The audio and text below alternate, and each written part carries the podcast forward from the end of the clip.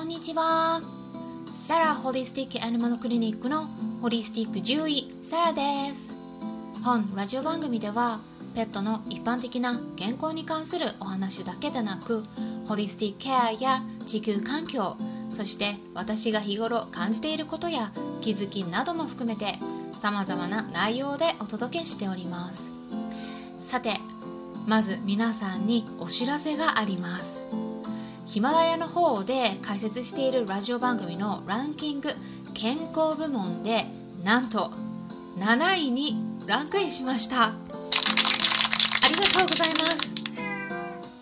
す。すいませんジョバニが何してんの何してんの？ってちょっとね言ってますけれどもちょっとねこのままお話ししていきたいと思います。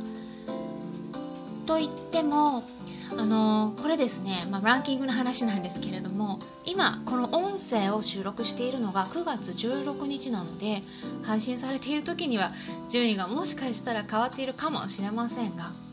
これもたくさんの方々に視聴していただいているおかげです。これからも皆さんにとってためになるような配信を心がけていきますので是非フォローしていただけたら嬉しいです。それでは本題に入っていきたいと思うんですが皆さんは今現在動物を見てもらっているかかりつけの獣医さんの対応には満足していますか？世の中にはたくさんの動物病院と獣医さんがいますよね。でもその中からぴったりと合う獣医さんに巡り会えることっていうのはなかなか難しいもんです。なので今回は獣医さんの違いについてそれから選び方について簡単にお伝えしたいと思います。まず病気になってしまうとタイムリミットが出てきます。寿命には限りがあるので残された時間に余裕がなくなるということです。それから動物病院を探そうとしてももうねじっくりと下調べして探すことができなくなってしまいますから病気になってからではなくなる前からある程度どこの動物病院がいいかチェックしておくことをおすめします。それから獣医さんの選び方の3つのポイントをお伝えしますと次の通りになります。まず1つ目獣医さんが知識や経験をきちんと得ているか確認すること。そして2つ目その獣医さんの人柄や治療方針も把握すること。3つ目は動物の扱いが適切であること。今通っている動物病院の先生はどうですか？一つずつ順番に解説していきます。まず1つ目。獣医さんが知識や経験をどれだけ得ているかについてですね。これは飼い主さん誰もが気になるところで、まあ、知識豊富で経験のある獣医さんに見てもらいたいなと思うのは当然のことなんですがただこの条件が揃っていればいいかっていうとそうではないんですよね。実はこのポイントっていうのは奥が深くて私はすでにかかりつけの動物病院に通っている飼い主さんに対してそのかかりつけの動物病院では行えないようなご家庭におけるケアの仕方などをアドバイスしているので動物病院の先生に対する不満っていうのもお伺いすることがあるんですね。ただ飼い主さんが不満に思うことの多いポイントっていうのは先生の技術よりもコミュニケーションの不足の方が多いなという印象を受けています。もちろん先生の技術が伴っていなくて不満につながっていることもあります。例えば手術したのに再発して、まあ、再び手術しなければならなくなったり病気がうまく改善しない時にはどうしても獣医さんに対して不満を持ってしまうっていうのは、まあ、当然のことになりますね。昔は獣医さんといったらさまざまな種類の動物のさまざまな種類の病気を一人で全部見ていたんですが最近は分野がそれぞれ分かれてきています例えば猫専門とか鳥専門とかフェレットとかハムスターやウサギさんなどのエキゾチック動物と呼ばれる動物だけを専門に見ている獣医さんも結構増えてきましたしあと犬猫の方では心臓だけを見る獣医さんだったり皮膚科専門とかがんなどの使用科などといった分野もさらに分かれていますね。で最近ではインターネットのウェブサイトで獣医さん紹介のページを見てみると経験がどれくらいあってでどの専門分野を得意としているのかを確認することができるのでその辺りをチェックしてみるようにしましょう。例えば認定医と書かれている場合は単純に獣医師の資格だけではなくそれぞれの専門分野で別に資格を得ていることになります。例えば循環器認定医とか獣医使用科認定医などといった感じですね。その他に専門医という資格もあって、まあ、それは認定医のさらに上の資格になっているんで取得している獣医さんは日本の中でもかなり少数になります。それから2つ目獣医さんの人柄や治療方針を把握すること。これは非常に重要なポイントになります。ここが合わない方が結構多いです。あのまず例えば飼い主さんができるだけ自然な優しい治療を動物にしてあげたいと思っているのに獣医さんがそういった治療を否定するような先生だったりすると、まあ、結構難しいですよね。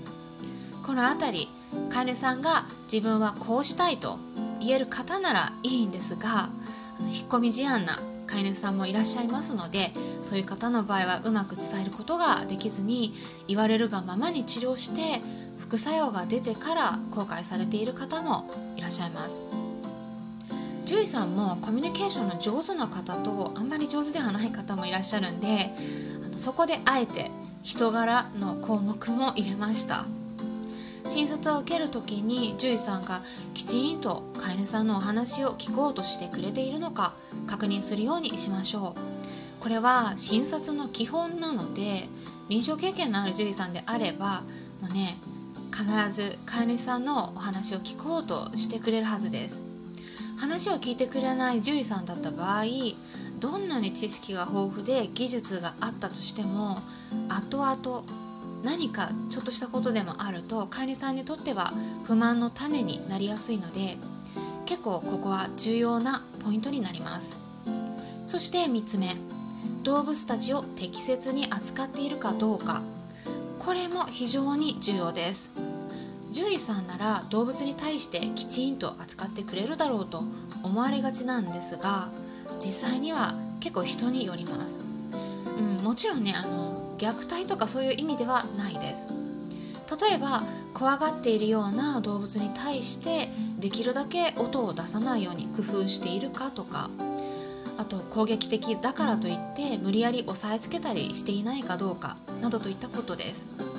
私が以前飼っていた猫を動物病院に連れて行ってびっくりしたことがあるので、えー、具体的な例として今ちょっと簡単にお話ししますと以前飼ってた子はすっごくおとなしくて私自身もあの家族の他の誰も噛まれたこともないですし結構何でもさせてくれるタイプの子だったんですね。ただ動物病院はもう大嫌いな子でもう連れて行くとすっごく大きな声で毎回泣き叫ぶような子でした、怖がりだったんですね。でそれで動物病院で血液検査をしようとなった時に奥の方に連れて行かれたんですけどもうすっごいギャーギャーギャーギャーもう泣きわめくもうなんか猫の声とは思えないぐらい雄たけびがもう聞こえてきてで結構時間がかかっていたんですがやっと終わったところでキャリーバッグに入れた状態で戻してもらった時におしっこ臭かったんです。それで中を見たらあのおしっこ漏らしたままもう毛がべっちょべちょに濡れていてびっくりしました。あのちょっとねうちの猫、まあ、あのあえて名前は言わないんですがあんまりの怖さに漏らしてしまったんです。でそのお漏らしおしっこがね濡れたままで返されたっていうのもですねあの私はもう10年以上動物病院で勤務していた経験があるんで、うん、こういう状況の時は少なくともおしっこをタオルで拭くなどして飼い主さんに説明して気持ちをちょっとあの整えるようにするんですけれどもその動物病院ではちょっと説明とかもねあんまりなかったんですねこういうのは結構不満につながりますねうん、あの猫ちゃんでもね漏らすってあんまりないんですよ。あのまあ、確かにねすっごく攻撃的でも怖がりで興奮してっていうのは、まあ、なきにしもあらずなんですけどただその場合はせめて、タオルでおしっこ拭いたりとかねいろいろやったりはするんですよ。で後で話を聞いたら猫袋を使って押さえていたそうなんですね。まあ、今まであのまあ、他の動物病院でも血液を取ってもらっていたことあるんですけれどもあのちょっとねそんながんじがらめに抑え込まなくてもタオルで巻くだけであの全然あの血液は取れていたので、まあね、多分猫袋使われてこう動けない状態ですっごくパニックになっちゃったんだろうと思うんですよね。まあ、なのでこんなことがあったんでもう私はねあの一飼い主としてちょっとね二度とそこの動物病院でうちの猫はね見てもらいたくないなとその時に思ったんですね。こんな感じになりますよね。からあの別に獣医さんは痛めつけようとしているわけではないんですが押さえつけすぎてしまうことがあるので動物に対してストレスにならない対応をしてくれる獣医さんに見てもらうのがいいと思います。まあ、あのそれ昔の話なんで今では猫の扱いに関する知識も簡単に得られるようになってきていますし猫の特性を考慮した治療のできる動物病院としてキャットフレンドリークリニックと認定されている動物病院も出てきていますので、まあ、そういった名前を参考にしてみるのも一つの方法だと思います。まああの今回はですね獣医さんの選び方という内容でポイント3つに絞ってお伝えしていきました参考になったと思われた方はいいねボタンのクリックやフォローもしていただけたら嬉しいです。今回も最後まで視聴していただきありがとうございました。それではまたお会いしましょう。ホリスティック獣医サラでした。